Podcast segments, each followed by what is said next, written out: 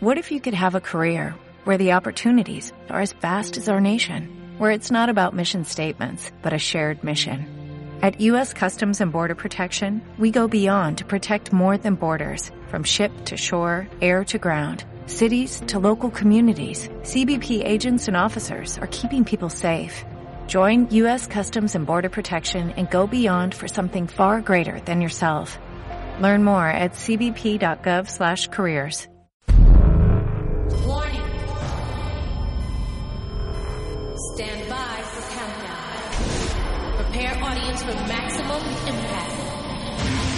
Full immersion begins in 10, 9, 8, 7, 6, 5, 4, 3, 2, 1.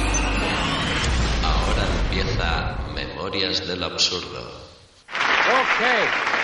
Uh, hey, oh, I'm going to sing a ballad now. Muy buenas, gente. Aquí estamos eh, reunidos una vez más y, como no, estrenando nueva temporada, esta tercera temporada. ¿Quién no lo iba a decir cuando empezamos? eh? Tres temporadas. Pero sí, aquí estamos, haciendo el monger. Y nada, como siempre, nuestro amigo Héctor, a los mandos de todo el aparataje técnico. Muy buenas a todos. Muy buenas, Héctor. Eh, hoy viene también como invitado especial eh, Julio Enrique. ¿eh? Cuarto, Enrique Cuartos. ¿Qué tal? Eh, muchas gracias por invitarme y ser mi segundo plato. Me gusta mucho aquí últimamente. Sí, En casa viene- lo soy también. Viene un poco hoy en sustitución de Rafa, de- que desde aquí le mandamos un, un cordial saludo, ¿eh? cabronazo, digo, qué buen amigo eres. Y bueno, y finalmente pues eh, nuestro querido amigo David, que está aquí al mando de todo, como director del programa, que le voy a dar paso para que nos explique un poco todo. Hola a todos, gracias Agustín. Como has comentado, es la tercera temporada de este podcast, Memorias de lo Absurdo, que hacemos nosotros de forma voluntaria. Gratuita. y gratuita, que abrimos, aprovecho eh, ya abriendo la tercera temporada, que seguimos sin patrocinadores. Por si alguien quiere poner su panoja aquí, tenemos un, un bolsillo grande para ponerlo. ¿No te ha contactado Emirates todavía? Emirates es un primo tuyo que recoge chatarra o algo. Entonces, para todo aquel que no nos haya escuchado antes, este es un podcast de comedia donde nosotros abordamos noticias que normalmente no tienen cabida en los medios gener- generalistas y le damos un punto de vista cómico. A partir de aquí, contamos anécdotas, ideas, vivencias y noticias para intentar pasarlo bien nosotros y hacer que todo aquel que se una y escuche este podcast lo pase bien también. Correcto. Eso es. Bien dicho, ¿eh? Ya deja- déjalo ahí, porque... Hombre, he estado preparando, he estado, he estado preparándolo. Se ha quedado arriba. ¿eh? Uf. Se quedado muy arriba. A partir de aquí son cinco meses que hemos hecho de parón debido pues a, a paternity, hemos tenido hijos Sí. todos. Sí, sí, sí, hay que subir la pater... hay que subir la natalidad. Hay que subir la natalidad. ¿eh? Las pensiones se pagan solas. Agustín Claro. ha tenido un hijo, Rafa tuvo un hijo, yo he tenido otro hijo. eh, y Alejandro, Julio no, Julio no. A mí se me ha muerto un periquito. El Bueno. Más o menos. Pues reemplázalo por un hijo, o sea... No tengo la hembra, tengo la viuda ahora. La viuda amarilla en vez de negra. Pero bueno. Mientras no sea negra, ¿Eh? vamos bien. A partir de aquí, ¿qué os ha pasado este verano interesante? Anécdotas, vivencia, algo informal, un poquito por romper el hielo antes de entrar en materia. Pues yo es que como... Pon, ponlo grillo, yo- ponlo grillos. Yo, mira, yo tengo muy mala memoria ahora porque como duermo muy mal, ¿vale? Eh, Eso de tener un chiquillo y tal, pues... Entonces, me acuerdo de lo de ayer. Te puedo contar ayer, ¿vale? Porque ha habido gota fría y tal, mucha lluvia, inundación. Ayer en Elda no ha habido mucho, pero sí que es verdad que esta noche, ¿vale? Ha dado un poco de miedito, porque había mucho trueno, en fin. Oye, eh, eh, me ha asomado y el agua no, no llovía, o sea, caía eh, cortinas, caía manta de agua. ¿eh? ha sido acojonante. Ha llovido aquí en toda la comunidad, en Albacete, en Murcia. En Murcia, que no habían visto el agua. Murcia es como el que ve la nieve por primera vez. Ya ves, eh, están asustados. Entonces, ¿qué pasa? Yo Además, se, se comunican así que decía, ¡Hacho pico, está cayendo el agua! ¿Te has ¿Sabes? visto eso, eh? ¿Eh? Iba, ¿Y iba, te iba con coletas, me decía. ¿Qué pasa? Que, que allí tampoco estamos acostumbrados. Yo me he asustado un poco, ¿vale? He bajado al patio para ver cómo estaba, pues tengo allí un jacuzzi de eso hinchable. Y claro, el patio es pequeño y digo, uff, a poco que no trague esto, se sube para arriba el agua. Entonces yo he bajado por ver y claro, cuando he bajado estaba cayendo el agua, pero de la canaleta por el por, por la por el- lo que es el techo y caía un chorro de agua. ¿Tú has ido a los spas alguna vez? ¿Tú sabes los chorros esos de los spas que salen a presión? Sí. Pues igual, tío, o sea, yo llego allí y digo, mira, me voy a poner el chorro este y luego me meto al jacuzzi y circuito de spa. Claro que O sea, sí, hombre. Agua cayendo por ahí por todos lados. Spas de pobres. No está mal. O sea, me gusta mucho tu, eh, tu mejor anécdota ¿A que te ha de gustado, todo el eh? verano es que ha llovido mucho y te caía agua por la Sí, por, pero, por los canalones. pero ¿no? que agua, eh, cuidado. Agua, un chorro de Sí, spa, eh. bichi, bichi catalán. Corre, cuidado. Bueno, ¿y tú, Julio? Pues nada, no, tampoco he hecho nada del otro mundo, la verdad. eh, ir a... Así me gusta. Ah, bueno, espera, espera, espera. Ah. Ahora que lo has dicho. Claro. Fui a la playa de, de Denia y no llevaba ni cinco minutos y noté un pinchazo y me había picado un pez araña. Coño. ¿En serio? ¿En ¿Eso serio? existe? ¿En serio? ¿Eso existe? ¿Pez araña? Es un pez que se esconde debajo de, de la arena. Hijo Tú no lo puedes llegar a ver. Es venenoso. Sí, sí, pero el- el- la gracia es que... Ah, por eso ahora llevas un pie de plástico. Claro, claro. La gracia es que es súper doloroso, un dolor intenso que parecía que se me iba a encangrenar el dedo. Ah, para, ah, para ti. Para mí, claro. No para el pez que lo has pisado. No, no, no, el pez no sé ni dónde acaba. Estaría súper bien. Bueno, yo estoy súper bien, pero el pez no veas, tenemos que ir a urgencias. Y yo al, al, al rato digo, hostia, esto me duele mucho, esto me duele mucho. Voy a Cruz Roja, digo, oye, mírame lo que, lo que me ha pasado, tal. Dice, ¿pero qué notas, tal? Digo, mira, un dolor intenso en el dedo que está al lado del gordo. Dice, ah, no te preocupes, eso normalmente se te va con agua muy caliente. Digo, ya, pero estamos en la playa en verano. Dice, lo que puedes hacer es ir andando por la arena Y hacerte pis. para que la calentura se te vaya. Claro, yo digo, bueno, pues me voy, voy andando desde la- el puesto de Cruz Roja hasta donde tenía la toalla, andando sin Siete, chanclas. siete kilómetros. Sí, no estaba al lado, ¿eh? La Cruz Roja, la verdad. Y se, a, la, a eso de la hora más o menos se me fue el dolor. Digo, hostia, pues verdad, se me ha ido el dolor. Pero digo, ¿y ahora y sí tengo poderes de pez araña de mierda? Pero no, no los tengo. No. Tío, ¿cuál sería el, el, Qué bueno, ¿eh? Es el, el poder del pez, superhéroe, ¿eh? Ah. el poder del pez araña que es? Oh, estoy en Carrefour y pum, me tiro al suelo y le pincha a una vieja. La rueda del carro. Esconderte bajo la manta sería, yo que sé, algo que parecido a lo que hacen el propio pez, que es que esconderse ahí el cabrón. eh, el superpoder del pez araña sería como un Spiderman que va haciendo la croqueta todo el rato, ¿no? Qué triste. como alguien que te apuñala desde abajo y se esconde y se va, ¿no? Algo de eso. Pues es lo más interesante y estúpido que me ha sucedido este verano. No, pero, Pero está muy bien. Está bien. Yo, Al lado de lo que he dicho yo, vamos, esto... claro, esto es canela en ramo. lo, he dejado, lo he dejado bien, ¿sabes? Para que pueda lucirse. Tío, a mí qué me pasa? Me Mm. pasa una cosa que tenía un niño que tiene tres meses y... ¿Para qué queréis que os cuente la de cosas que me pasan? Cuéntamelo. Cuéntamelo, Te lo voy a contar. Duermo poco, descanso menos, el niño da mucho por culo y cuando salgo a la calle todo el mundo, ¡ay, qué espabilado está! ¡Ay, qué espabilado está! Digo, hombre, es un bebé. Come, caga, duerme y cuando ves que dices, ahora está desarrollando su inteligencia, se chupa la mano. Eh, Y la gente me dice, hombre, hombre, tampoco es tan gran signo de inteligencia que se chupe la mano, que mi hijo también lo hace. Y le digo, hombre, tu hijo tiene 42 años. ¿Vale? Mira qué bonito es tu hijo, qué bonito es tu hijo. Y qué guapo como tu mujer, y listo como tu mujer. No ha sacado nada tuyo. Y le digo, sí, la pilililla. Digo, yo también la tengo de centímetro y medio. Tío, me pasa que te cambia la vida, ¿vale? Eh, hemos Tú has visto Misión Imposible, ¿no? Chan, chan, chan, chan. Vale, pues salimos mi mujer y yo de casa con el niño y dice, "Va, vamos a comprar ahí en Metadona o en Carrefour.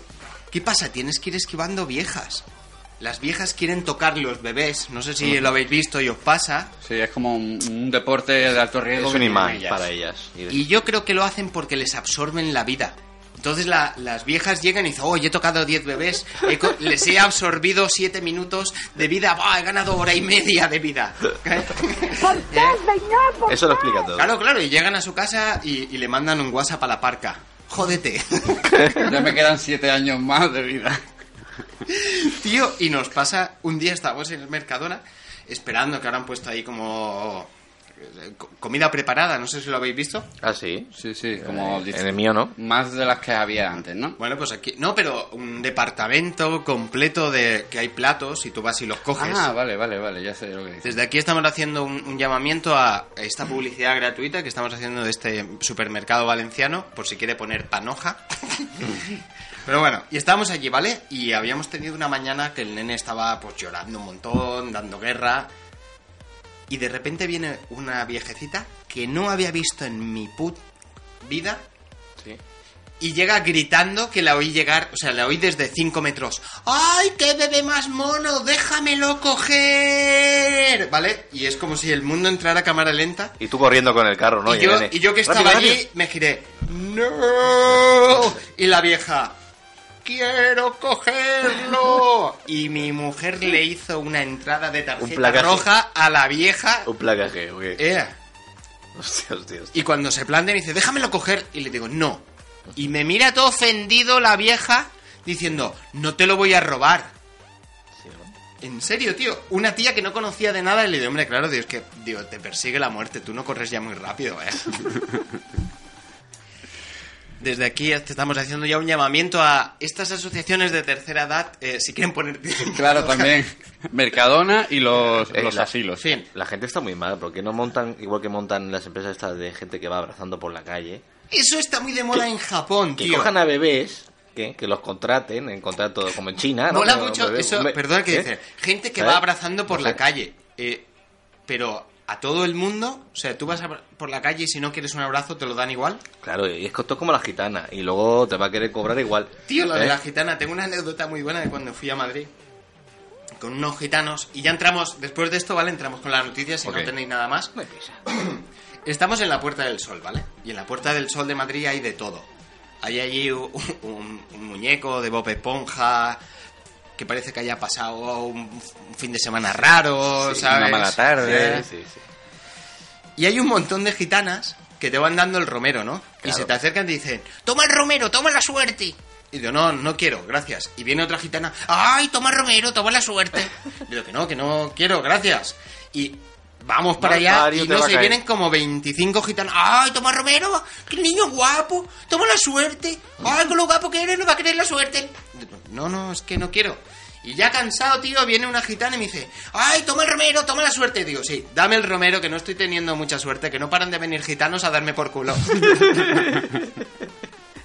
¿Le dijiste eso en serio? Que, hombre, claro. Y te voy a contar otra, Por, por preguntar. por preguntar. Pero le diste luego un billete de 50 euros para que No, no se ofendió la gitana. gitanos, ¿no? Se ofendió Se la ofendió. gitana y no me dio el romero. El euro sí me lo cogió, pero el romero no me lo dio. Los gitanos son muy de eso. Eh, ¿Sabes que están los típicos de las ONGs, no? Que te van... Oye, perdona, Sí, sí, sí. eh, ¿tienes un minuto? ¿Tienes cinco minutos? Escucha una cosa, ¿cinco minutos? Cuidado, Me eh. parece muchísimo. Tú entra pidiéndome, perdona, ¿tienes 30 segundos? Y me lo pienso. Claro, Claro. cinco minutos no los tengo. O sea, no los tengo para mi mujer, los voy a tener para ti. ¿Eh? Y No los tengo para mí eh, mismo. para Tienes empezar. cinco minutos eh, que no los tengo y dice que soy tu padre. me da igual. Pero total que estaba uno de una ONG que era... Vamos a poner... eh, ¿Walter? eh, UNICEF, que no era UNICEF, ¿vale? Por poner un ejemplo. Estabas diciendo muchas marcas hoy, eh. Carrefour. Hombre, eh, estamos, eh, estamos iniciando no temporada. He tenido un niño, los pañales no se pagan solos. Y estamos intentando. Soy emprendedor. Entrepenue. Entrepenue. Ah, muy buen vídeo que hemos hecho para Papel Inquieto con Julio. Que no sé si está ya No, no, hay, no está editado. hay un teaser pequeño, pero todavía no está el vídeo entero. Vale, pondremos en, en las show notes del programa es que, que no lo hemos dicho, pero el programa se puede escuchar en iVoox, en iTunes, estamos en Facebook, estamos en YouTube y eh, estamos ahora en casa de Héctor, ¿vale? bueno, entonces, eh, bueno, ya no cuento más anécdotas, que nos vamos por el minuto 13, vamos a entrar, esta para el próximo programa os contaré eh, sí. cómo yo le acabé sacando el dinero a uno de esos de ONGs que te dicen, eh, perdona, tienes un minuto, soy de Médicos Sin Fronteras para las vacunas de los niños.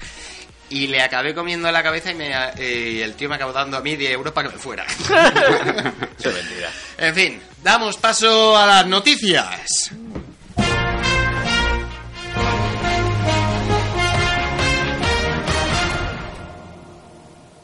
Y saca un papelillo, me prepara un cigarrillo y una china para canudo de hachís. Saca ya la chinatron, venga ya esa chinatron, quémame la chinatron. Saca un papelillo, me prepara un cigarrillo y una china para canudo de hachís. Saca ya la chinatron, venga ya esa chinatron, quémame la chinatron. No hay chinas, no hay chinas. hoy. Bueno, Agustín, esta música que no sé si la habéis escuchado, ¿no? Esta es como muy de la juventud, ¿no? Esa época que te coge rebelde. Ese es el chibi, ¿no? No, esto es escape. Ah, escape. Me Esto es escape. chibi. Entonces, eh, eh, esta noticia es muy breve, ¿vale? Que la teníamos puesto en, en la documentación del programa, porque a lo mejor se te ha traspapelado. Es de salud, ¿no? Esta noticia, ¿no? De Sí, salud. es de salud. Eh, bueno, la, la cuento yo muy rápido y, damos paso al... Vale, Resulta vale. que está ahora la Vuelta Ciclista a España. ¿Lo ¿Sabéis? Ajá. Ah, vale. Es, es mágica, la vuelta ciclista la ponen en verano para la gente en las siestas y tal. Entonces, como lo retransmiten y ahora hay un montón de tecnología con, lo- con los drones, sobre todo con los drones, pues resulta que en, en la zona de Igualada, Barcelona, había una plantación de marihuana ultra secreta, Oh. ¿vale? Protegida, con barreras, dentro de un camino, y el helicóptero de la vuelta ciclista lo ha desvelado, como decían, uy, qué verdes, qué verdes prados, cómo luce la hierba tan verde en esta época del verano, que tiende a estar todo más sequito. Qué, qué ático más tupido, ¿no? Qué ático Verde. más tupido. Y esta es la noticia rápida, antes de que pare ya- lo tuyo, que lo tenga que comentar tú. No, yo, te puedo hacer un comentario muy bueno al respecto de otra cosa que he oído de la organización de- del Tour de Francia. Vale. Vale. Similar. Eh, no sé si sabéis que la gente, mm, cuando llega al Tour de Francia, eh, pinta el asfalto. Hace dibujitos, ¿vale? De todos los colores, muy Ah, bonitos. Esto lo he visto, esto lo he visto. has visto, ¿no? Coméntalo con la gente, sí. Claro, eh, ¿qué pasa? Mm, hay gente que también le gusta hacer, pues, cipotes, hablando mal y pronto. ¿eh? Pues hay gente contratada por el Tour de Francia que su trabajo exclusivamente es ir y, eh, digamos, dibujar algo encima de los cipotes, ¿eh? Para que queden cosas bonitas. Cosas A Ah, lo típico de, ¿eh? con un 6 y un 4 hago la cara de tu retrato. Pues eso, me pareció muy, muy curioso. O sea, cogen eh, lo que es el, el cipote, que es lo que todo el mundo conoce, pues como los dos círculos Sí. y, y Y el plátano, o sea, la- las ciruelas y el plátano, si eres vegano, ¿no? El, el nabo, verga, ¿no? El- Hay pocos sinónimos, eh, ahí te pierdes. Troncha, ¿no? Picha. Pijo. Yo te hay unos señores Verga, que van con... ¿Cómo van? Pero van a... Van con una fragoneta. ¡Ay, con una fragoneta! y llevan pintura de todos los colores, ¿vale? Y entonces bajan allí y, y claro, es que lo pintan bien, para que lo vean desde arriba. El helicóptero ese que dices tú. Entonces pintan un nabo de 20 por 4 kilómetros. ¿Sabes? Que hay que tener ganas de ir a pintar un nabo ¿Sabes? tan grande. Y claro, tío, los, los- los pobres se tiran ahí pues media jornada, ¿sabes? Repasando, maquillando el nabo. Que muchas veces, pues según su inspiración, pues mira, hoy vamos a hacer una casica, hoy no sé qué. Hostia, tiene que estar bien cómo comunican, ¿no? creativo, Eh, desde eh. arriba la, la torre de control, eh, alerta... Alerta nabo. O alguien diciéndole, Paco, que te ha quedado un poco la puntona que se ve mucho. Bájate y ponle un poco de negro. Alerta prepucio, alerta prepucio. qué cosas, qué cosas. Mira, y hablando de prepucios, hila muy bien con la noticia que traías preparada de la, de la baja laboral. Ah, hombre, claro, es así, está, es que además me, me toca un, un poco de cerca, ¿vale? Eh, Todo- o sea, te toca de cerca todo lo que tiene Pero- que ver con prepucios. ha sonado un poco raro, ¿no? Pero sí quiero decir... Mira, eh, yo tengo que decir que el, eh, a mí últimamente el niño tiene tres meses y medio y no me tocan el, bueno, el prepucio ni, bueno, ni con un palo. O sea, Ha decaído la cosa un poco, ¿no? sí, Quizá. tío, la, la escasez de sexo. ¿Te has Cuento, en los monólogos cuento un chiste que digo, tengo tan poco sexo, digo que cuando no puedo dormir, en vez de contar ovejas, eh, cuento los días que llevo sin follar, lloro y me duermo antes. Por eso has montado un sex shop, ¿no? Tres W, puntos exorcista. Eh, por eso, fíjate, me he venido tan arriba, empecé a masturbarme con la mano, dije, ¿por qué no me escupo? Joder, ha mejorado. Y Claro, a partir claro, de ahí ha sido un no parar y ahora me he comprado Innovando, ¿no? un guante de látex con vibrador y Bluetooth. Y el día que veas que no te dejan ni el chiquillo ni nada, te la pillas con la puerta.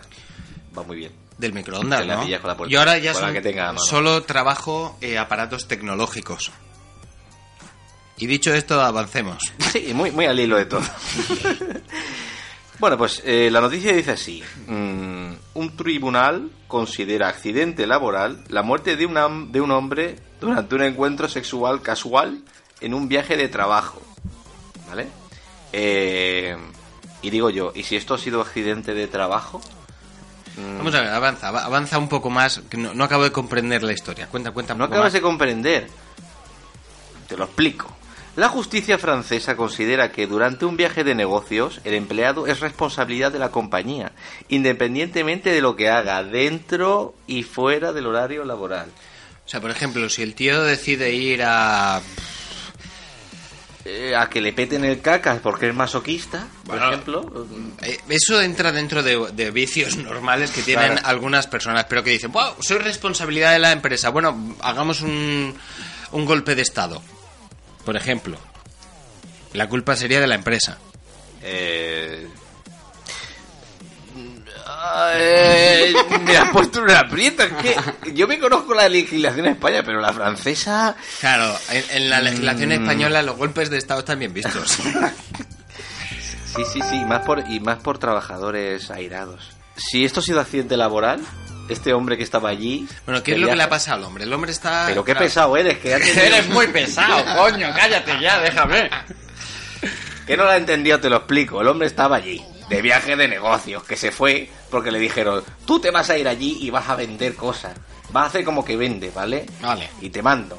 Y cuando llega allí el tío dice por la noche, pues que estoy aquí aburrido, no sé qué hacer.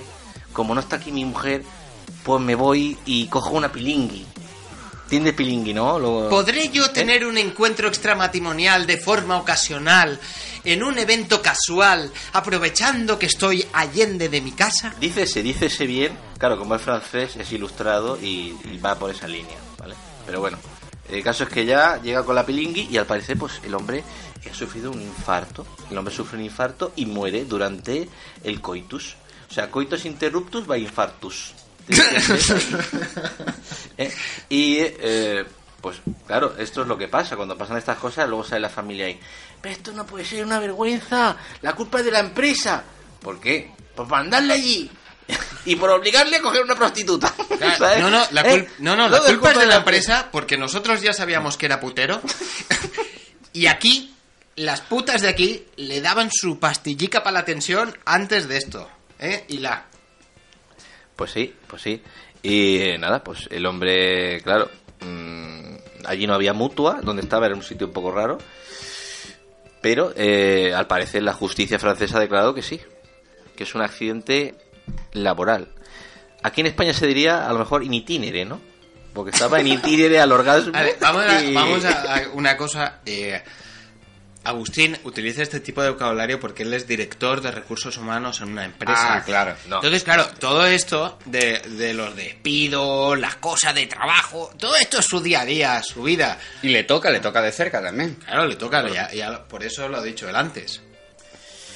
Sí, allí, a ver, eh, esto es lo que siempre pasa, ¿no? Cualquier cosa la gente quiere que sea accidente de trabajo. Mm. Esto es lo que llaman morir con la bota puesta, ¿no? Eh, no puede ser, no puede ser. Con una mujer de la, de la, de la vía, digamos. De la ¿Pero vía es de prostituta o era una señora que él había a lo mejor eh, llegado a entablar una relación?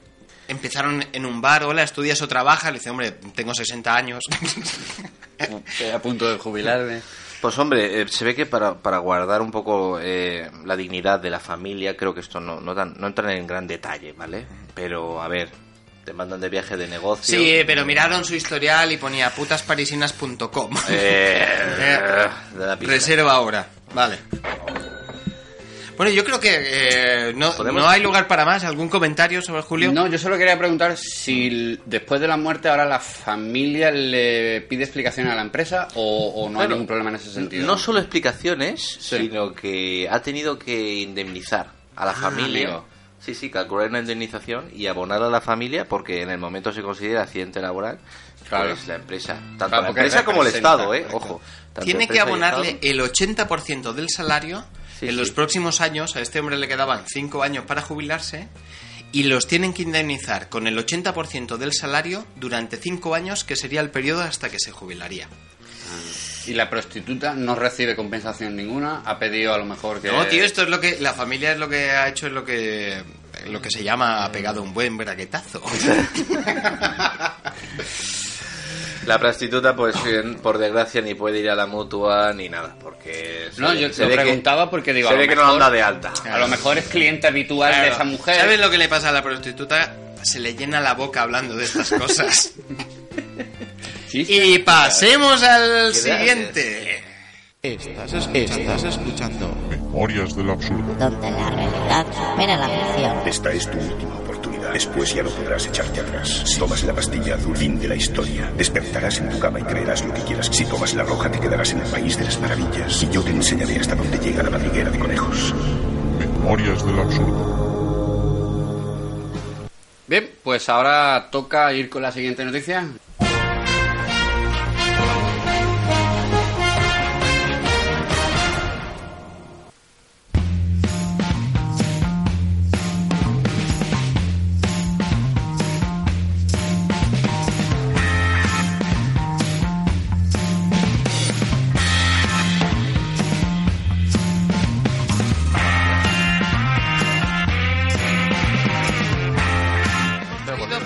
Noticia dice lo siguiente.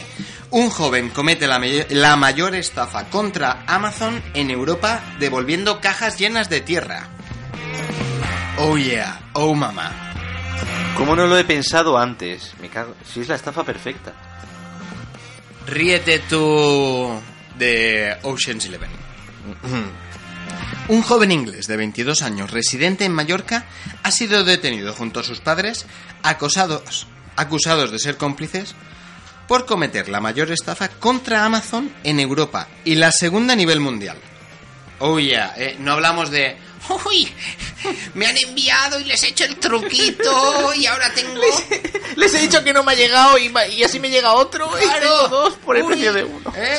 Y ahora Esa tengo típica, dos ¿eh? kilos de arena para gatos gratis. No es el caso, ¿vale? James Gilbert.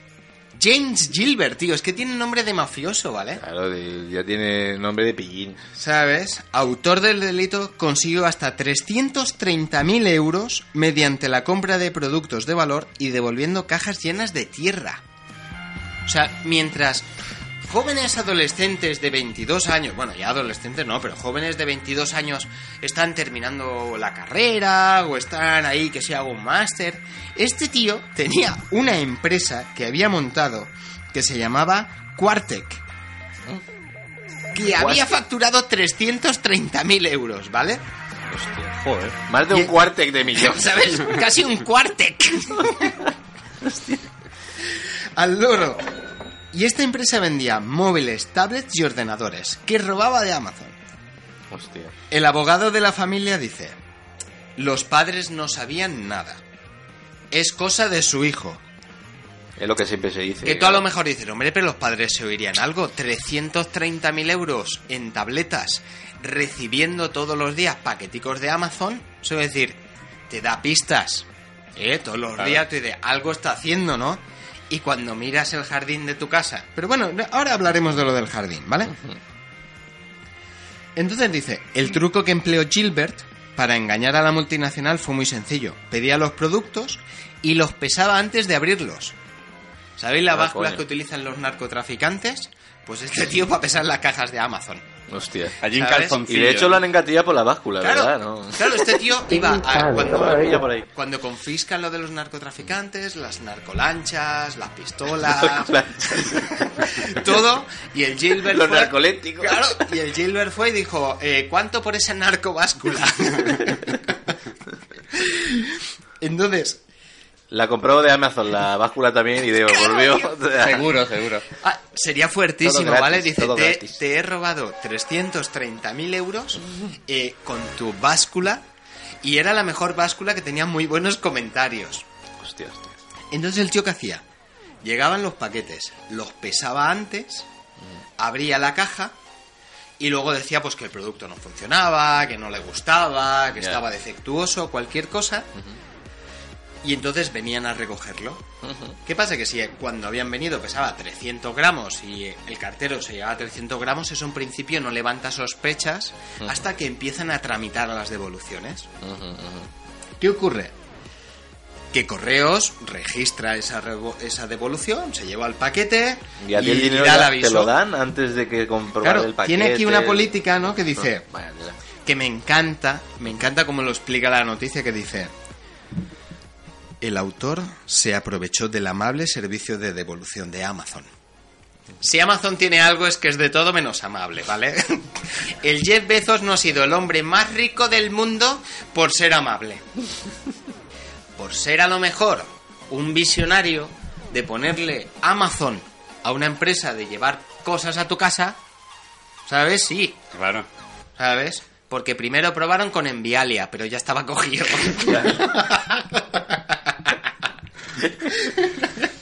y el tío dijo, ¿qué nos queda? ¿Qué nos queda?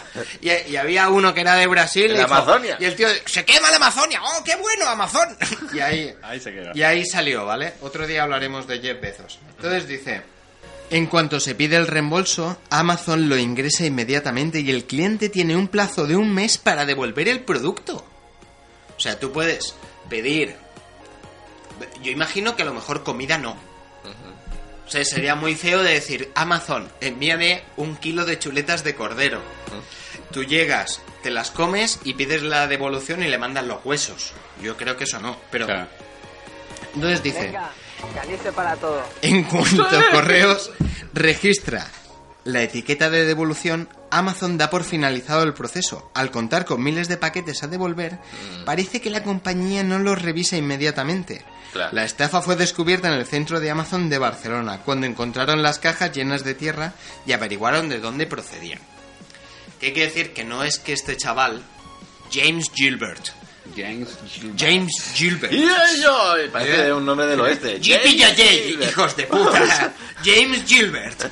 O sea, no es un Buscado en cerebro- todo el oeste. James Vamos a ver. Wanted. Voy a... He creado una sociedad. Se busca. El tío se busca su despacho de abogados que le haga el IVA. ¿eh? Claro. El James Gilbert haciendo sus declaraciones de IVA trimestrales Claro, claro. con productos robados y pone la empresa a su nombre y la, y la dirección fiscal la de su casa. Hombre, James Gilbert. Es que era la idea Que perfecta. te van a pillar. Perfecto. eh, Era demasiado bueno para no hacer. Que te van a ver el jardín ¿Sabes qué pasa? vacío. Dice, cuando descubrieron los paquetes, escucha una cosa, 330.000 euros. ¿Cuántos móviles son eso? ¿Cuántas Eso- tablets? Móviles, tablets, ordenadores. Escucha una cosa, el de Correos de Barcelona debería de, de sospechar cuando empiezan a llegar volquetes de tierra, ¿sabes? O sea, el James Gilbert en su casa, en el jardín, tenía una puta mina, habían un palumpas trabajando allí, ¿sabes? A la tierra hay que sacar, que a Amazon tenemos que estafar. Tenía esclavos ahí, ¿no? ¿Vale? O sea. El, el James ¿sabes? Como las películas, eh, ¿sabes? Las películas de droga que están ahí la gente desnuda, eh, trabajando la cocaína, pues lo mismo, pero con tierra, ¿sabes? El tío tenía ahí su sección de enanos, un palumpas desnudos, pesando con narcobásculas la tierra para estafar a, a Amazon. Y todo iba bien hasta que en correos alguien dijo, uy, Uy. uy, ¿Qué- Este paquete. Uy, hay hormigas. ¿Te imaginas que lo hubieran descubierto porque había hormigas Por en correos? insectos raros que hay alrededor. ver, es que si lo piensas bien tiene mucho mérito. Porque, punto uno, que la tierra la metas en el paquete y pese como el paquete, ¿vale? Claro. Eh, Tendrás que meter alguna piedrecica o algo. Que metas la tierra dentro de una bolsa ¿Sabes? de plástico para que no se pueda salir por las Que no tenga humedad, claro, claro. Cuidado, eh. El trabajo es minucioso. Eh, Eh. Ponme los Eleven otra vez. ¡Qué cerebro criminal! ¡Qué cerebro criminal! El James Gilbert. Sí, sí, sí. Por Dios. Pero además hay que descubrir el agujero de seguridad tan tremendo, ¿no? De Amazon. De decir, yo le voy a devolver el paquete que como no lo va a comprobar, me va a dar el dinerico, jibili, Claro. Es que el y tío decía, voy a ir... ¿cuándo, ¿eh? va, ¿cuándo va a ¿sabes? revisar esto Amazon? Hoy no, mañana. Y el tío habrá dicho, ¿cuánto puedo yo en un mes, que es lo que tarda Amazon en comprobar el paquete, cuánto soy capaz yo de comprar y devolver? Y seguramente todos los hizo en el mismo mes. ¿sabes? Compra de vuelta, compra de vuelta. días. bro, bro, bro. Qué Como es. Prime, como es Prime, te viene en el mismo día, tú devuelves en el mismo día y en el mismo día pides otro. Y, ¿sabes? y así pides el fin, ¿eh? 330.000 euros en, en móviles y tablets. Iba al de correos con una hormigonera llena de paquetes de Amazon, el de correos. Y le tocaba, decía, hola, soy su repartidor de correos habitual. Ah, la mercancía, ¿vale? Y le volcaban la hormigonera llena de paquetes allí. Y los padres, los padres dicen, uy, el niño, ¿eh? Uy, algo trama. Esto es raro. ¿Tú has visto el de correos que va con la Vespa, no? Se tuvo que comprar una Kawasaki para llevarle ahí al tío los móviles. La gracia es que mm, hubiese empezado todo como una broma. Voy a probar a ver si este jardincico que tengo aquí puedo aprovecharlo en las cajas y a ver si cuela. Porque la gente se viene muy idea. arriba. La Segunda Guerra Mundial empezó como una broma. ¿Sabes? ¿A que no? Mira, vamos a invadir. Polonia a ver si les hace gracia. Y no les hizo gracia. Que no hay huevos. Y así empezó todo. Y así empezó todo. Y antes de ofender a más gente, Me ha gustado esta noticia, ¿eh?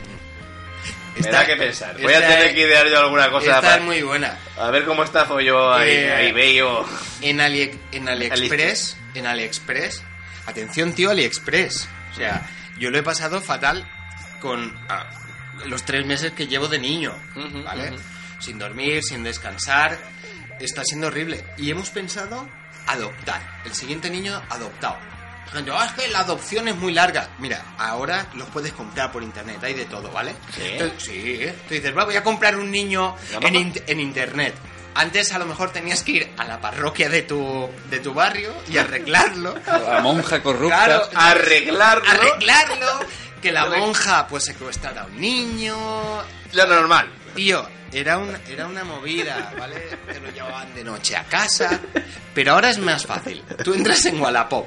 Y en Wallapop tienes ahí un surtido de niños, pero claro, Wallapop es la morralla, ahí hay de todo. puta, ¿Qué tienes? puta. Pues niños negros, niños con dos pies izquierdos, eh, dos, dos siameses donde solo queda uno, ¿vale? Este tipo de, de morrallica. ¿Que te sirven? Bien. ¿Que no? En Amazon. Tú entras Claro. en Amazon y ¿qué tienes? Ahí, su, eso, Amazon es la Champions League de la compra de niños. Son niños con su unicejo bien hecho. Todo. Esos niños sí, sí. rubios, guapos, de, azul, de ojos azules, ¿sabes? Bonicos, de- del anuncio de Mayoral. Sí, sí. Ponme no- dos. Y además, política de evolución. ¿No te gusta? Te lo cambio por otro. Sí, ¿Sabes? que es lo mejor. ¿Qué pasa? La última opción es AliExpress. Que vienen de China, buenísimos. Yo recomiendo de siempre AliExpress. AliExpress, Los calidad, chinos, precio, calidad, manos pequeñas y muy habilidosas. Y ya viniendo dentro del paquete, te han cosido dos balones para Nike. Regalo Bien ves. además. Bien enseñado. Ay, ¿Eh? Dios. Mira, y hablando de repartidores de, de correos y de carteros, eh, voy a dar paso a la siguiente noticia que nos la va a traer Julio. Estás escuchando, estás escuchando. Memorias del absurdo. Donde la realidad supera la ficción. Sigue el camino de baldosas amarillas. Me llamo Íñigo Montoya. Tú mataste a mi padre. Prepárate a morir. El que la saque antes es el que paga. Presiento que este es el comienzo de una hermosa amistad. Memorias del absurdo. ¡Y se ahogaron los locos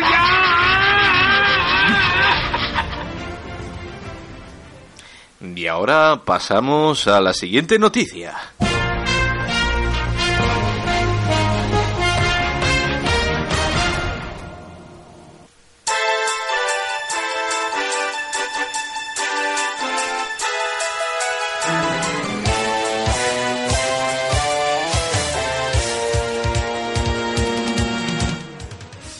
Bueno, pues yo antes de comentaros la noticia quería preguntaros si conocéis los Ig Nobel. ¿Lo conocéis? Los premios Ah, Ig Nobel. Son lo contrario a los premios Nobel. Creo que sí, claro, David me claro, estaba claro, comentando claro. antes que Sí, sí. lo hemos hablado, los premios Ig Nobel se dan como parodia a los premios Nobel por una serie de descubrimientos súper chorra y hay un montón de categorías. Ajá. Eh, Los premios Nobel tienen muy poquitas categorías. Pero los premios Ig Nobel pues tienes anatomía, tienes ciencia, Sí, tienes matemáticas, salud. tienes aparcar en batería. Joder, Bueno, pues nivel. normalmente son es una gala, ¿no? Donde unos, de unos premios donde reconocen en su gala anual los estudios científicos más hilarantes de- del planeta y, y a conti- continuando con lo que tú decías de, de los de los huevos y bueno de los Bueno, escrotos. hay varias categorías, ¿no? De los Ig Nobel. Claro, sí, sí, sí, ahí está economía, salud, eh, ciencia y alguna más que no recuerdo también. Como, Pero que lo- está, que está. como el trivial, ¿eh? Literatura, de todo. Claro, ¿eh? y te van dando un quesito cuando, lo- cuando los tienes todos. Te dan eh, un gallifante. no, te, te invitan a los Nobel de verdad. Joder. Bueno, pues yo os he traído de todas las que de las que trae este este artículo dos, ¿vale? Dos en concreto que más Dos curiosas- categorías. dos categorías que más curiosas me han parecido. Una de ellas es que hay un hombre que ha medido la temperatura del escroto de los carteros. Que es el Ig Nobel de Anatomía. ¿Cómo? La, la- pe- perdón, la temperatura de... Del escroto, escroto. de los carteros, De los porque ha, ha encontrado que es mayor la temperatura del lado izquierdo que la del derecho. Esto es un tío que era amigo del man escrote! O sea, un tío que era amigo ¿Temperatura? del cartero que le llevaba las cosas a Jane Gilbert. Era amigo. Que era amigo, dijo. eh, ¿Cómo tenemos el escroto? porque existe el bulo que dice que los carteros, igual que los camioneros, eh, tienen menos natalidad, son un grupo, o sea, un, un sector laboral, que no sé cómo se llama, un, un- una agrupación, Un gremio. un gremio. Menos mal, menos mal que tenemos gente con estudios. Claro. En el- un gremio. Porque yo estaba a punto de decirte otra cosa Vale. peor. Eh, recuerda pagarle la nómina, Agustín. Apúntalo ahí. Bien, resulta que este, este hombre diseñó tres experimentos en el que medie- medía la temperatura escrotal de 11 y otros tantos conductores de autobús que permanecían de pie y sentados respectivamente durante una hora y media. El resultado de la prueba fue que los hombres vestidos tienen mayor temperatura en el lado izquierdo del escroto. ¿Los hombres vestidos respecto a los desnudos o los hombres vestidos sentados respecto a los desnudos de pie? Será eso, creo yo. Me caguen. Esta sorprendente asimetría poco, ha merecido el IG Nobel de Anatomía de este año. La galardón Merecido, ¿eh? Perdóname que te corte, Tú imagínate ese hombre mm, teniendo que ir mm, todas las mañanas en las paradas de autobuses A que te entrando- toquen el escroto. Perdone, Y- mm, a todo el mundo, sí. Vengo y metiendo la mano ahí, apuntando. Tío, esto es lo que llaman dar un premio por tocarse los huevos. Correcto, ¿eh? Sí, sí, exactamente. Y la gente, eh, es que llegó tarde. Me da igual, tengo que coger la temperatura escrotal. Esto es de vida o muerte. Entonces, vamos a ver si yo lo entiendo. Proponen un experimento donde cogen a diferentes... ¿Cómo has dicho antes? ¿Colectivos? No. Mongol- gremios. mongolos. No, antes has dicho Gremios. una- Gremios. gremios, a diferentes gremios y les dicen, eh, van ustedes a participar en un estudio científico donde va a venir un señor con las manos frías a palparle los genitales y a medir la temperatura. Además, esto, esto lo hicieron consultando la tabla oficial de código CENAE, ¿vale? Eh, de, de primas de accidentes de trabajo. Es decir, dijeron, ¿cuáles son los que más riesgo tienen y más cotizan? Y empezaron por ahí, por la tabla CENAE, 95.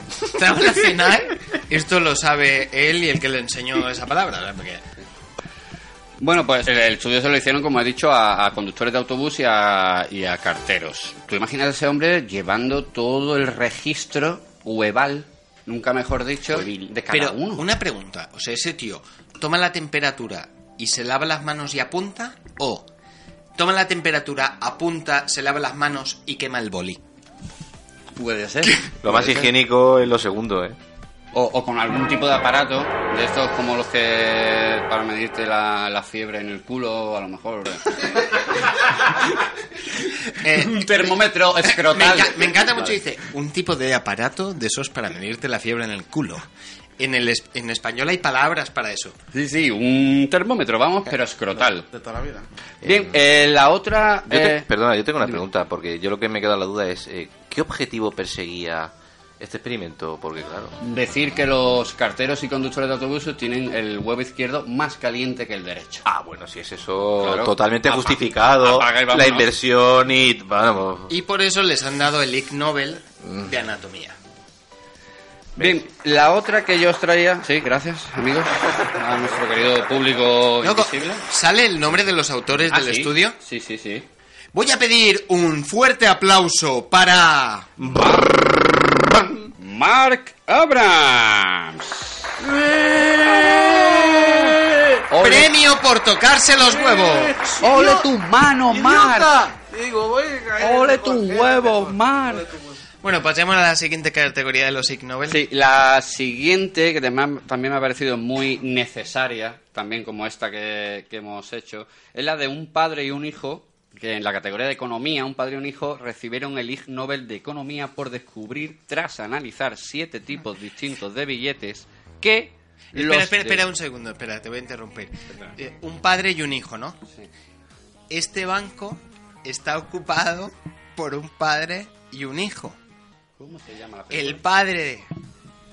¿Cómo era? ¿Sabéis la, la adivinanza esa? Sí, sí, sé cuál ya te lo he dicho y el hijo también. Bueno, sí, sí, vamos a Eh, ver. eh, eh, este banco está ocupado por un padre y un hijo.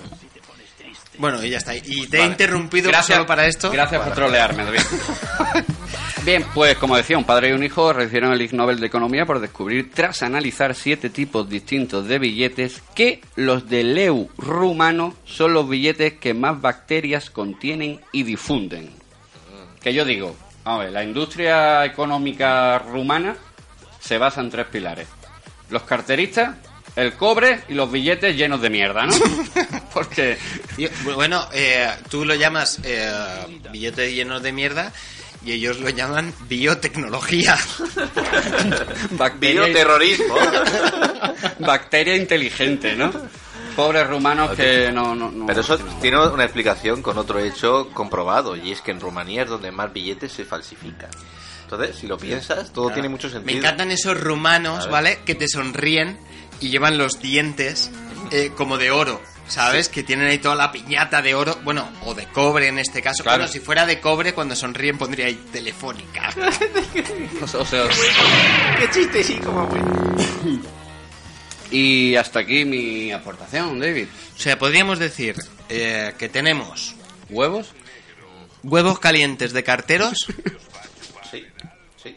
y bacterias en billetes rumanos. En la, en la moneda que yo no yo no sabía que se llamaba Leu. Leu. Y además es de plastiquete el billete. Es de, no es de ¿Ah, papel, sí? es plastiquete. ¿Sí, eh? Sí, para que no lo mm, copien Ah. mucho. No he estado yo No nunca en. Rumanía, no sé. No Sí, dispongo de- esa... Pues sí, de los pocos billetes que hay de plastiquete. Y yo todos los negocios ilegales que tengo con rumanos son aquí en España y pagamos en euros, ¿no? Claro, no- el plutonio enriquecido que vendes en el internet profundo lo cobras en bitcoins, ¿no? Con, con Leu no lo cobras, ¿no? Lo En cobras Bitcoin. en No, Chacho Coins. No, tío. eh, aquí quiero hablar sobre esto, ¿vale? O sea, tú pones en internet que lo encontré en Foro Coches, ¿vale? Foro coche, vaya mierda de internet profundo. Que lo puse y voy a comentarlo, a ver si lo encuentro muy rápido, ¿vale? Que lo pusimos aquí en el grupo. Eh, tú, tú te ríes, ¿no? Que dices, eh, crear bombas nucleares, ¿no? Levanta sospechas, ¿vale? Cuando tú vas a internet y pones fabricar explosivo, Pones en Google. explosivo casero, comprar plutonio. Mm. Entonces encontré esta joyita. O sea, esta es una joyita cómica que he encontrado en internet. Dice, vale.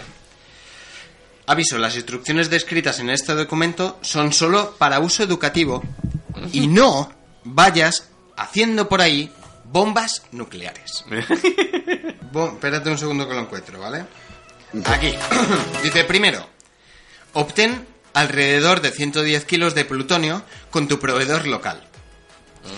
No recomendamos una planta de energía nuclear porque las grandes cantidades de plutonio perdido hacen que los ingenieros de las plantas se pongan infelices. recomendamos, Barra nerviosos. recomendamos que contactes con la organización terrorista local o quizás ese niño con los mayores logros científicos de tu barrio. 2. Por favor, recuerda que el plutonio, especialmente puro, plutonio refinado, es algo peligroso. Lava tus manos con jabón y agua tibia después de manipular el material. Y no dejes que los niños o mascotas jueguen con él o lo ingieran. El plutonio sobrante es un excelente como repelente de insectos. Puedes guardar la sustancia en una caja de plomo que quizás puedas conseguir en un vertedero o en un cofre viejo. O en el donte. Qué didáctico, increíble. Paso número 3. Amoldar un metal para albergar el artefacto. Las variedades más comunes de planchas metálicas para disfrazarlo son, por ejemplo, un maletín o una fiambrera, pero no use papel de aluminio. 4. No sabe. Colocar el plutonio en dos formas hemisféricas separadas por alrededor de 4 centímetros. Un- use cemento de caucho para mantener el polvo de plutonio junto.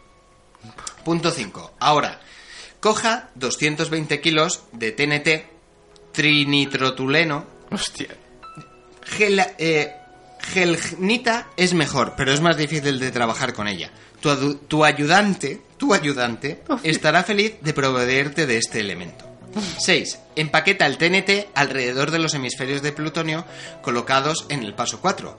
Si es que no se encuentra geltinita, use plastilina para pegar y empaquetar el TNT. Plastilina de colores es aceptable, pero no es necesario que nos pongamos extravagantes en este punto. 7. Mete la estructura del paso 6 en el paquete hecho en el paso 3. Use pegamento fuerte como Super Bonder Extra, Loctite, para pegar los hemisferios de plutonio.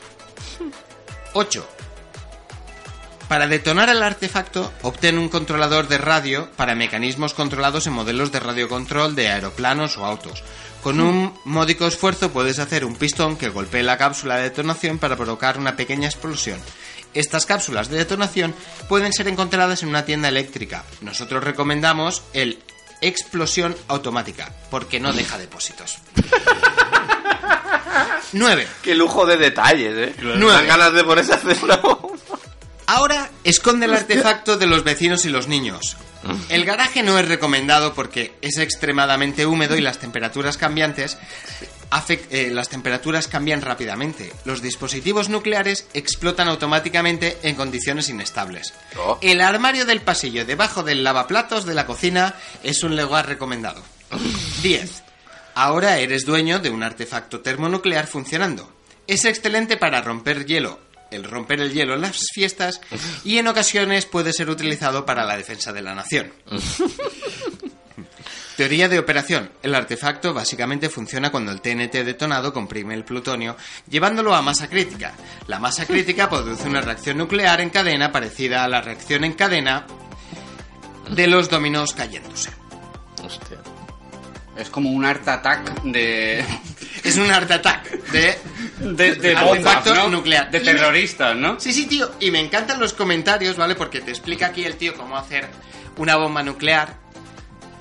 Me encanta el punto donde dice, en tu proveedor local de plutonio Claro, todos tenemos uno. o, Búscalo en Amazon. o en tu asociación terrorista local, ¿vale?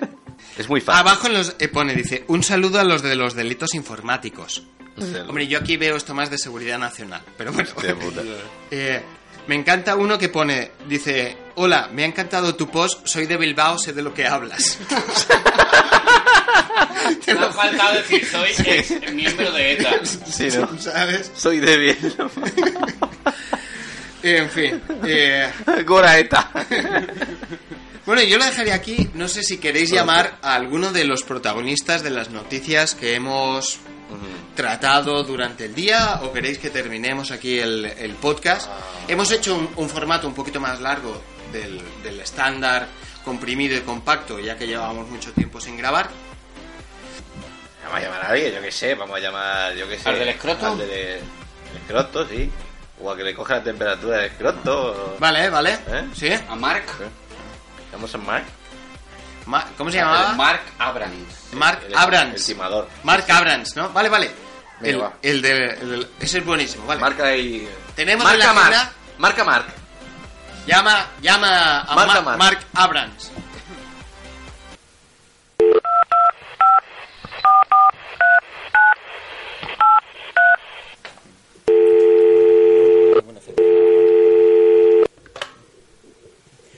Hola, Hola, buenas. soy Mark Abrams. Buenas, Marc. Mira, eh, te llamamos de un programa de aquí de, de España, de radio, un programa de comedia. Y pues mm, queríamos entrevistarte si nos das ese privilegio. Ah, que me llamabais. Me estaba llamando por lo de Abrams. Abrams las piernas. que He estado. Yo le decía a la gente, y he estado tocando testículo fresco, joven. Y testículo ya compungido, viejo, arrugado. ¿Sabes cómo lo de los pavos? Pero testículos. Queríamos preguntarte, Mark, eh, ¿qué sistema exacto, o no exacto, también como tú veas, has utilizado para medir eh, la temperatura de los escrotos, digamos? Me gusta que me hagas esta pregunta. Mira, siempre he soñado. me gusta. ¿Qué te pasa? ¿Qué te pasa, Marc? Soy Marc Abrams pasen ideas, los ciegos no pagan, los eh, Sí. la mitad. ¿Le gusta su nombre? vas a parecer mongol o por favor? Marc, Man- ahora sí, toda la vida he soñado que me hagan una pregunta en la radio. ¿Qué te lo Va a poder decir, me gusta que me hagas esta pregunta. Ahora hazme otra. Gracias. Eh, ¿Quería usted explicarnos por qué ha elegido específicamente a los carteros y a los conductores de autobús? ¡Para tocarse los huevos! Claro, yo venía viendo ya de tiempo que soy usuario de autobús porque no me gusta conducir. Y dirás, Mark Abrams, ¿y no te gusta conducir, Mark Abrams? Pues no, no me gusta conducir. ¿Tú cómo te llamas? Bueno, no me importa tampoco. Soy Mark Abrams, ¿lo he dicho? Está muy motivado con su nombre. Abrams, Abrams las piernas. ¡Qué, bueno eres! Entonces, entonces yo veía, mira lo que te digo. Me voy a suicidar, Mark, como no te calles. Pues si favor. si, no sé, si, si saben cómo me pongo, ¿para qué me invitan? Entonces... Que me eh, obligan. Vamos a ver, vamos a ver. Estábamos... Yo veía desde tiempo que los conductores de autobús se rascaban los huevos con una mano nada más. Porque con la otra cogían el volante. Porque hubo un experimento que, so- que se rascaban a dos manos los huevos y le- les subía lo del seguro, la tasa de accidentes. Ah, claro. Se conoce que se estrellaban. se conoce. se estrellaban. No sé yo si se acuerda de llamar a Mark, ¿eh? válgame. Eh, mm, no sé si tiene algo que preguntarle también. Eh, ¿Cuál es el sistema que has empleado para tomar temperatura? ¿Tenías una pistola de estas que, que coge la temperatura desde lejos? No creo que haya sido algo en plan más íntimo, ¿no? Ha sido de cerca. Abrams. Yo les decía, ábranse las piernas. Ha sido manual, ¿no? Entonces. Con un termómetro de toda la vida, que es tu decir, ¿no? ¿Eh? Abran sí. O sea, Abran. Yo me ponía con la mano, me he comprado para pulirme los callos. Porque Mm. no le gusta a la gente que tú le toques los huevos con la mano áspera. No, se- no se pone usted guante ni nada, ¿no? Abrams, Mark Abrams, ¿no? He dicho que me llamo Mark Abrams, lo he dicho Ah, yo. Soy Mark Abrams. Y Mike, va a estar- Eh, gracias, Mark, por... He ganado un Ig Nobel, he ganado un Ig Nobel. Porque he dicho que tú, si te rascas mucho un huevo con una mano, pues claro, la otra se te queda libre para enviarme un WhatsApp. Pero claro, ¿qué pasa? Si luego escribes con la mano que te has rascado los huevos, ¿eh? ¿Eso qué? Vale, Mark, por ¿Es lo favor. que eh, se llama tener una caligrafía de cojones? Bueno, el estudio exactamente era que el, el- el escroto izquierdo tenía ma- mayor temperatura que el derecho. Pero Claro. porque son de centro o usted Pero te voy a o- explicar por qué los conductores de autobús, mayoritariamente el gremio autobusero, son diestros. ¿Qué pasa? Que van manejando el autobús con la mano derecha y con la otra se tocan los huevos. Y por proximidad geográfica, en la región izquierda del organismo, mano izquierda, testículo izquierdo, se conoce que debido a la frotación había un aumento de temperatura. Joder, cómo va Mark, tío. Y claro, esto tenía yo que demostrarlo en un estudio científico. Pues muy bien, pues... He dicho que me llamo Mark Abrams. No, no sí. lo has dicho. Gracias por llamar. No perderos mis nuevos estudios científicos. Pero, Mark, eh, con todo esto quería yo saber, por, para finalizar, ¿has descubierto una vocación? ¿Qué vas a hacer a partir de ahora? De ¿Tacto vocación rectal? nada, eh, que iba de testículos ahí con la boca yo ni arrimarme. eh. En mi casa me han dicho, tú puedes ser lo que quieras menos homosexual. Me daban Ah. esa libertad. Vale, eh, nos quedamos más tranquilos ya, ¿eh? Mira, pero haz las cosas como yo te digo. En mi casa eran así. Vale. ¿Eran de Vox? Eran, eran. Gracias por llamar. Ahora tengo que trabajar un estudio científico de ver si te puedes tocar con la mano derecha el codo derecho. Estamos reuniendo candidatos. Bien, Mark, pues muchísimas. Gracias a vosotros. He dicho que soy Mark Abrams. Sí, sí, lo ha dicho. lo ha Lo hemos apuntado, Mark, te anotamos para la siguiente.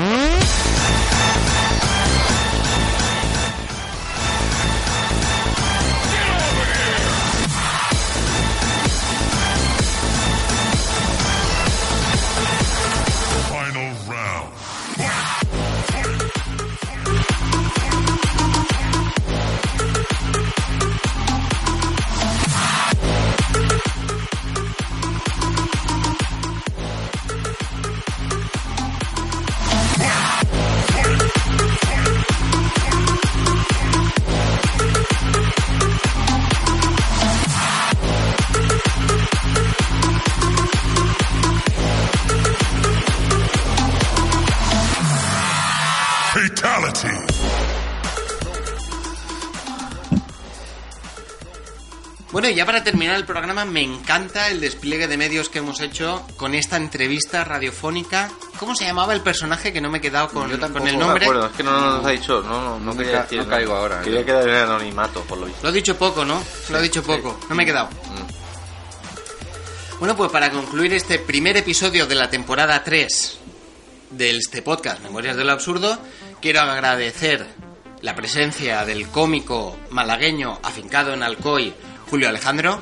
Muchísimas gracias a vosotros por traerme a esta puta locura y por tratarme tan mal también, ¿eh? Tú vas a cobrar lo mismo que cobraba Rafa. Tú, mi- El doble, va a cobrar el doble. tú vas a cobrar el doble. Pero más agua, ¿no? Más Rafa. Por eso se llama. Gracias a Héctor por todo el trabajo, despliegue técnico. Bueno, gracias a todos. Agustín, ha sido un placer. Lo mismo digo. Bueno, yo soy David Martínez, esto es Memorias de lo Absurdo. Sabéis que nos podéis escuchar en iVoox. Poniendo en Google Memorias de lo Absurdo salen todos nuestros medios de contacto, por correo electrónico, en Facebook, en Twitter. Esto es importante que lo digas porque como esto solo lo oímos luego nosotros, porque realmente ya no lo oyen ni nuestras mujeres ni nadie, pero... Mi mujer ya se ha cansado también. Solamente decir que hemos puesto lo mejor de nosotros para que os guste y no dudéis en escucharnos en una próxima ocasión. Okay. Uh, hey, oh, I'm going to sing a ballad now.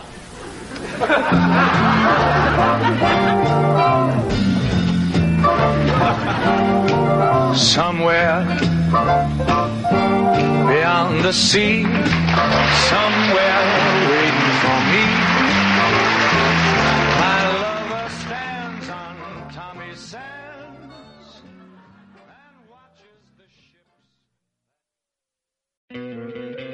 ¿No te encantaría tener 100 dólares extra en tu bolsillo? Haz que un experto bilingüe de TurboTax declare tus impuestos para el 31 de marzo y obtén 100 dólares de vuelta al instante. Porque no importa cuáles hayan sido tus logros del año pasado, TurboTax hace que cuenten. Obtén 100 dólares de vuelta y tus impuestos con 100% de precisión. Solo con Intuit TurboTax. Debes declarar para el 31 de marzo. Crédito solo aplicable al costo de la presentación federal con TurboTax Full Service. Oferta sujeta a cambios o cancelación en cualquier momento.